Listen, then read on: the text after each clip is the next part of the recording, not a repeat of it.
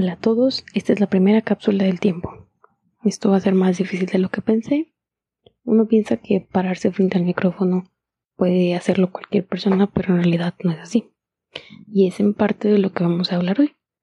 Nosotros tenemos recuerdos de lo que hemos hecho a lo largo de nuestra vida y uno de ellos, que es lo que más puede una persona hablarte, es acerca de la escuela. Yo sigo siendo estudiante, estoy en el año 2020, estoy en el octavo semestre de mi carrera, entonces desde los seis meses empecé a ir a una institución porque mi madre me llevaba a la guardería desde esa edad por cosas de trabajo, ¿no? Desde que no te puede cuidar ella, y papá y mamá trabajan, etcétera. No es queja, simplemente es comentario. Entonces, vamos a hablar hoy de lo que es relevante. Vamos a hablar hoy de la importancia de enseñar el arte a los niños. Quizás suena muy cliché y muy aburrido, pero vamos a tratar de hacerlo de una manera interactiva para recordar cómo veíamos nosotros las cosas antes. Yo estuve en uno, dos, no, la verdad no sabría decir cuántas escuelas. En el kinder quizás fueron tres kinder.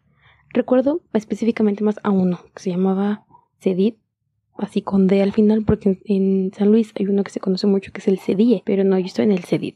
¿Cuál la diferencia? ¿Quién sabe? Y los otros la verdad es que ni siquiera los recuerdo porque fueron etapas muy rápidas de que iba, ni siquiera computaba el año. Sí, a mis papás les gustaba eso de turistear en las instituciones educativas. Y en la guardería era lo mismo, era una guardería y era otra, pero de eso la verdad es que no me acuerdo. Quizás algún día le pregunté a mi mamá y lo grabé para subirlo, porque es algo que no puedo recordar bien y estaría mintiendo si lo digo. Ok, creo que esto es muy aburrido lo que estoy diciendo, una disculpa. Muy bien.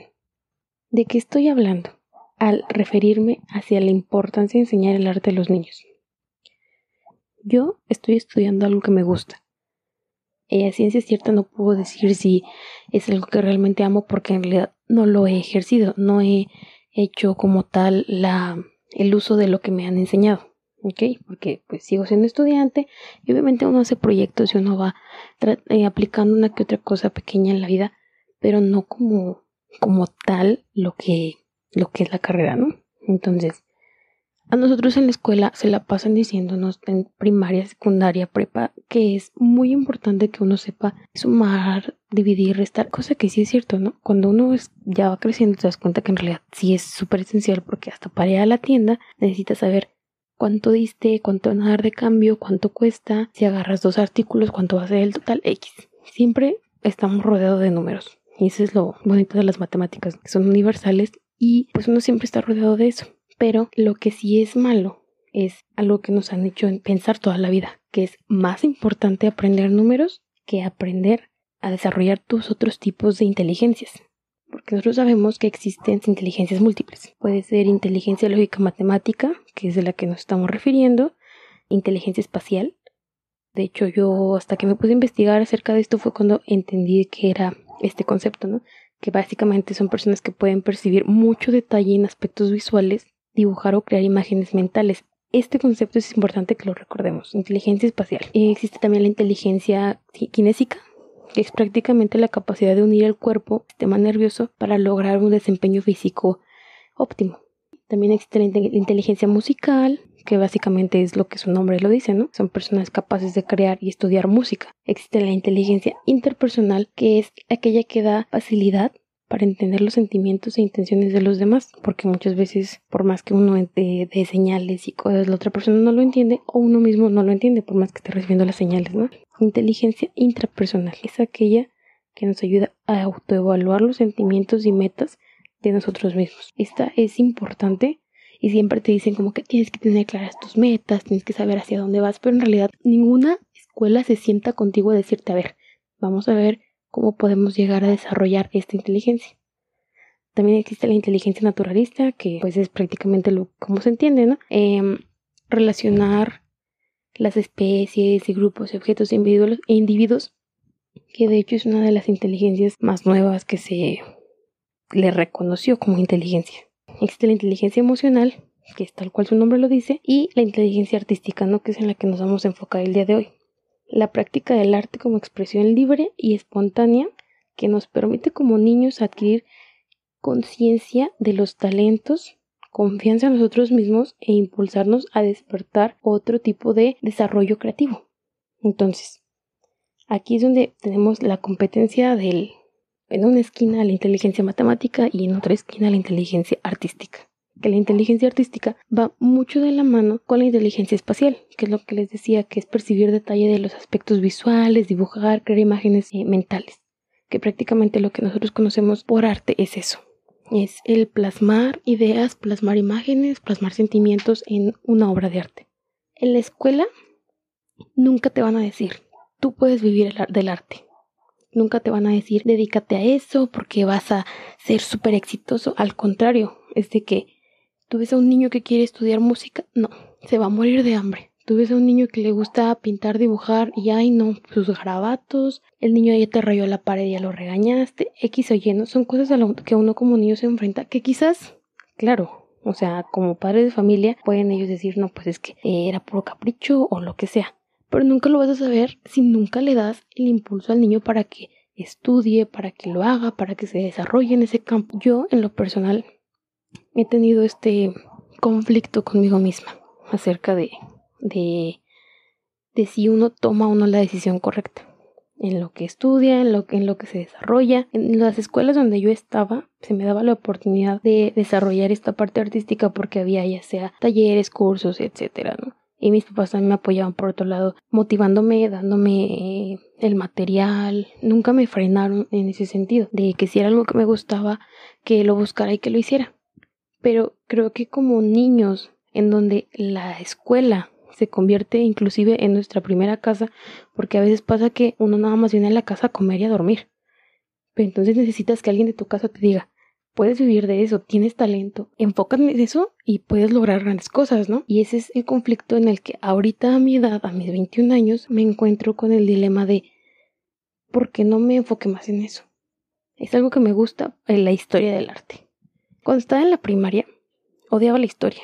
O sea, pero la historia que te cuentan de que no, pues llegó el presidente y gobernó y dijo y puso e hizo, shalala, que no sé qué. Y tenía la mentalidad que he escuchado que muchas personas tienen que es, ¿y yo para qué quiero saber eso?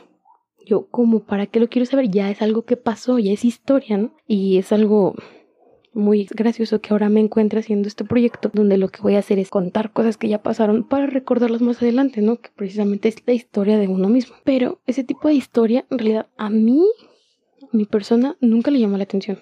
Era como que yo para qué lo quiero saber. Pero en cambio, dándole el enfoque del arte de de es que mira, en este tiempo estaban en esta guerra civil y eso ayudó a que el artista se inspirara de tal manera y te plasmara tal pintura. O se encontraban en este conflicto y tal persona lo mandó llamar para que hiciera esta pintura, X o Y. Todas las obras artísticas tienen detrás de una historia increíble que, que nosotros no, no, conocemos. ¿Por qué? Porque nadie nos lo enseña. Si tú desarrollas el gusto por ese tipo de cosas, tú ya empiezas a investigar, empiezas a buscar, empiezas a ver que sí, que no, que me interesa, cuando sí, cuando no. Y eso es algo padre, eso es algo que, que, te gusta, que te empieza a motivar, porque precisamente tienes que darle por el lado al niño. Tienes que ver, ¿sabes qué? Como que se ve que le gusta esto, vamos por allá. Como que se ve que es bueno bailando. Órale, pues vamos a a ayudarlo a desarrollar su inteligencia este, corporal, vamos a ayudarlo a desarrollar su inteligencia intrapersonal, interpersonal, para que pueda proyectar lo que siente, Y nadie se toma el tiempo de, de, de apoyar en ese aspecto. Y siempre es, ay, es que es el berrinche, y es que si me repruebas matemáticas es porque no sabes nada, y es como que, oye, espérate, quizás esa no es inteligencia, eso no es lo que le llama la atención, eso no es para lo que, para lo que nació. Pues entonces, algo que tenemos que tener muy en cuenta es que se puede vivir del arte, claro que sí. Incluso tengo amigos que, que este que tienen grupos, están en la música y todo esto. Y tengo una amiga con la que comparto mi gusto por, por la historia del arte. Y ella está, por ejemplo, ahorita haciendo la carrera a la par y va a otra escuela donde le enseñan de arte.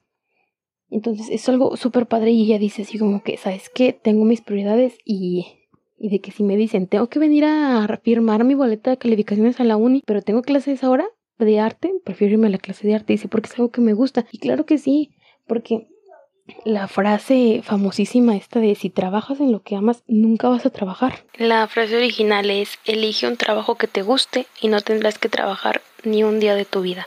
Esta frase la dijo el pensador Confucio y es algo que todo el mundo dice, eh, o que al menos por ejemplo a mí en la escuela me lo han dicho, pero en realidad nunca te dicen, ah, ok, entonces, ¿qué es lo que vas a amar? Tu escuela me estás educando para irme a, a que tengo que sumar, que tengo que dividir, que tengo que así, pero no hay alguien que se siente contigo y te diga, a ver, ¿qué onda? Vamos a ver cómo piensas, vamos a ver de qué manera te podemos ayudar. Y de hecho, la orientación este, vocacional o el tipo de inteligencias lo empiezas a ver hasta muchísimo después. Al menos, por ejemplo, cuando yo estaba en la primaria, en la secundaria, eh, en la, creo que en la primaria, nada más me decían, existen tres tipos de, de, inteligencia, que era la auditiva, la visual y la kinestésica.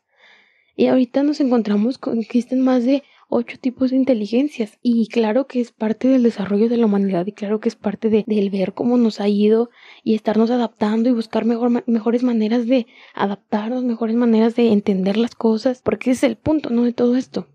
Aprender y desarrollar ese tipo de cosas. Yo ahorita estoy en ese conflicto de querer saber si hubiera estado bien irme por el lado de, de estudiar más, más el arte, de desarrollarme más en ese, ese punto porque creo que tengo potencial para eso. Pero por ejemplo, uno a los 18 años lo ponen a escoger carrera. Te dicen, ¿sabes qué? Tienes que decirme ya que vas a estudiar, o 17, depende del caso, o hasta más jóvenes, porque el tiempo es oro y órale, reina, tienes que ponerte a estudiar y estás buscándole y todo. Y, y, o sea, vuelvo a recalcar, no es como que sienta que me equivoqué. No, es algo que me gusta, realmente sí me gusta, pero me hubiera gustado em, experimentar más en otros lados. Pero nadie te dice, puedes vivir del arte, nadie te dice, tienes tiempo, nadie te dice tómatela con calma, siempre es todo lo contrario. E incluso las personas que se llegan a tomar el tiempo es de, ay no, te van a aventar un año sin hacer nada, que no sé qué. Y pues no se trata de eso, o sea, puede que la persona se desarrolle en otros aspectos en ese año o que realmente descubre algo que quiere porque luego resulta peor si no es así, termina estudiando una carrera tres años y luego resulta que dijo mi mamá que siempre no, se salen, ¿qué es lo que pasa? Que nada más ahora sí desperdiciaron tiempo en algo que no querían. ¿Por qué? Por no tomarse el tiempo necesario para escoger lo que a ellos realmente les gusta. Parte de lo que quiero dejar en, este episodio, en esta nota, es hay que hacer lo que nos gusta. Hay que buscar algo que, que nos llene. Dejar de pensar en el, ay, es que tengo tiempo y el tiempo me come viva. Sí, o sea, el tiempo es oro, claro que sí. El tiempo es lo que le inviertes a tu vida, claro que sí. Pero pues nadie se va a tomar el tiempo para hacerlo por ti si no es más que tú misma para tomar decisiones por ti, para tomar decisiones conscientes. Bueno, a ver qué sale de esto. Esto es bastante complicado. De hecho, estoy dudando si voy a subir este episodio o no. Depende de, de, cómo me escucho ahorita, porque me he dado cuenta que cuando me grabo suena como si estuviera así a punto de llorar con la voz quebrada, pero no, en realidad no. De hecho, ahorita me puse como a caminar en el cuarto para saber si. para despejarme un poquito, ¿no? Y sí, hoy fue un buen día. Hoy llovió, Hoy vino mi abuelita a la casa y se va a quedar con nosotros en lo que resta de la de la pandemia. Este, ella ha estado aislada, ella estuvo con mis tíos que también están este cuidándose eh, para que no se aburriera. Ahora se va a venir con nosotros, porque pues también entiendo que ella está acostumbrada a andar de aquí para allá y mi hermana está muy emocionada por eso, porque en realidad mi hermana la quiero mucho. Hay que pensar en eso, que es muy productivo poner a los niños en contacto con obras significativas para ellos, porque eso les muestra que pueden tener mayores habilidades y que existe algo más allá de las libretas, existe algo más allá de las tablas para multiplicar. Bueno, gracias por escuchar. Bye.